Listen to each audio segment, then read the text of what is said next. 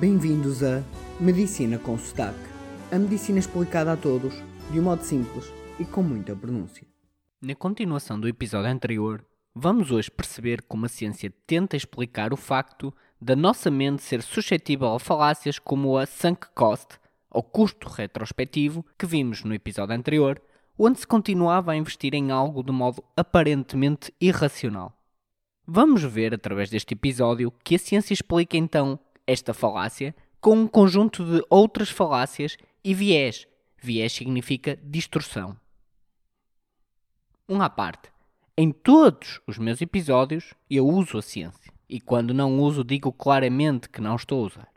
Assim, alguns exemplos que dou podem ou não aplicarem-se a vocês individualmente, mas todos os exemplos representam estudos científicos válidos, feitos com rigor, que servem para demonstrar relações causa-efeito.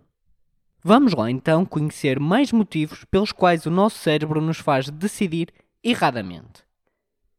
Começamos pela aversão à perda. O ser humano é, por natureza, avesso à perda. O ser humano tem medo da perda.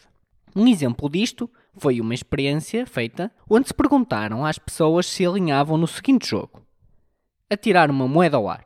Se saísse cara, ganhavam 200 euros. Se saísse croa, perdiam 100 euros. Matematicamente e pela lógica, todos haveríamos de jogar este jogo, pois a probabilidade está claramente do nosso lado. Temos 50% de probabilidade de ganhar 200 euros e 50% de probabilidade de perder apenas 100 mas a maioria das pessoas não quer correr este risco devido a este nosso viés cerebral de sermos avessos à perda. Nós preferimos não ganhar mais do que perder menos. Mais uma vez, como disse no início deste episódio, para alguns de vocês até pode não se aplicar este viés da aversão à perda, mas isto representa a maioria e este estudo que referi aqui é cientificamente válido. Outro viés que ajuda a justificar a falácia sunk cost é o framing effect, ou efeito de enquadramento, que mostra que, consoante a maneira com que nos é exposto um tema, pelo lado positivo ou pelo lado negativo, as nossas decisões mudam. Um exemplo disto, e vou simplificar um pouco, foi a maneira onde expuseram às pessoas um tratamento que era de vida ou de morte, ou salvava ou matava as pessoas. Consoante a maneira de formular a pergunta, a mesma pergunta, as pessoas mudavam a sua resposta. Assim, as pessoas tinham que decidir entre dois tratamentos a aplicar a 600 doentes. No tratamento A, 400 pessoas iam morrer. No tratamento B, havia uma probabilidade de 33% de ninguém morrer, mas uma probabilidade de 66% de todos morrerem. Vamos tentar focar aqui no tratamento A para simplificar. Quando foi apresentado aos participantes com um enquadramento positivo, ou seja, dizendo que se escolhessem o A, 200 pessoas seriam salvas, 72% das pessoas preferiram o tratamento A face ao B. Mas quando o mesmo tratamento foi apresentado de um lado negativo, ou seja, dizendo que se escolhessem o A, 400 pessoas morreriam, apenas 22% das pessoas o escolheram.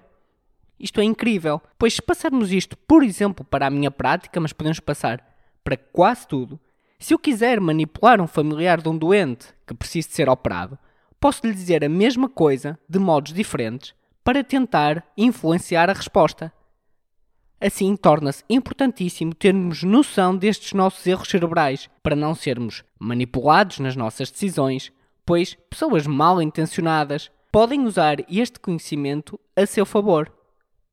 Assim, um bom resumo deste viés é que as pessoas tendem a evitar o risco quando expomos o problema de um ponto de vista positivo e tendem a procurar o risco quando expomos o problema de um ponto de vista negativo.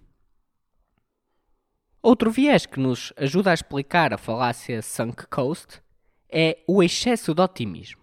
Reparem que, mais uma vez repito, isto não é feitio ou personalidade.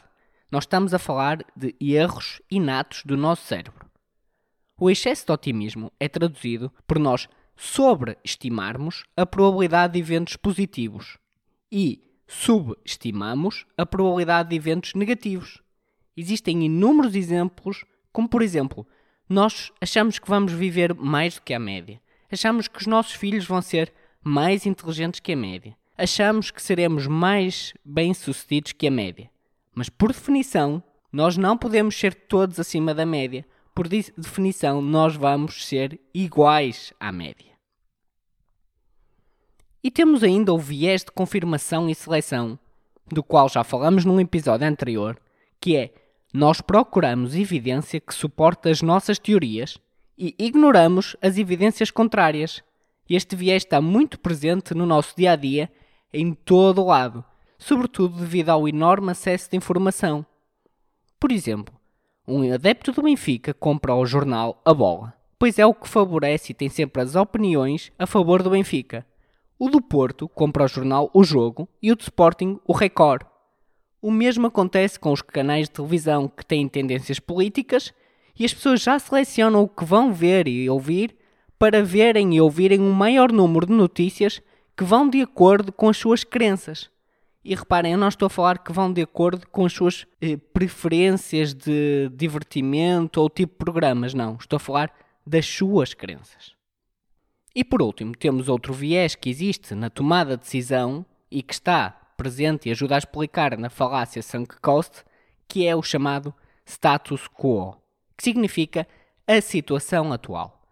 No fundo, o que este viés faz é que nós preferimos ficar como estamos em vez de mudar, mesmo que a mudança possa ser benéfica.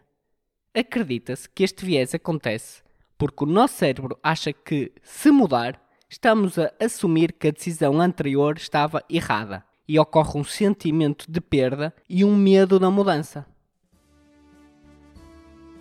E pronto, é tudo e até ao próximo episódio. Obrigado.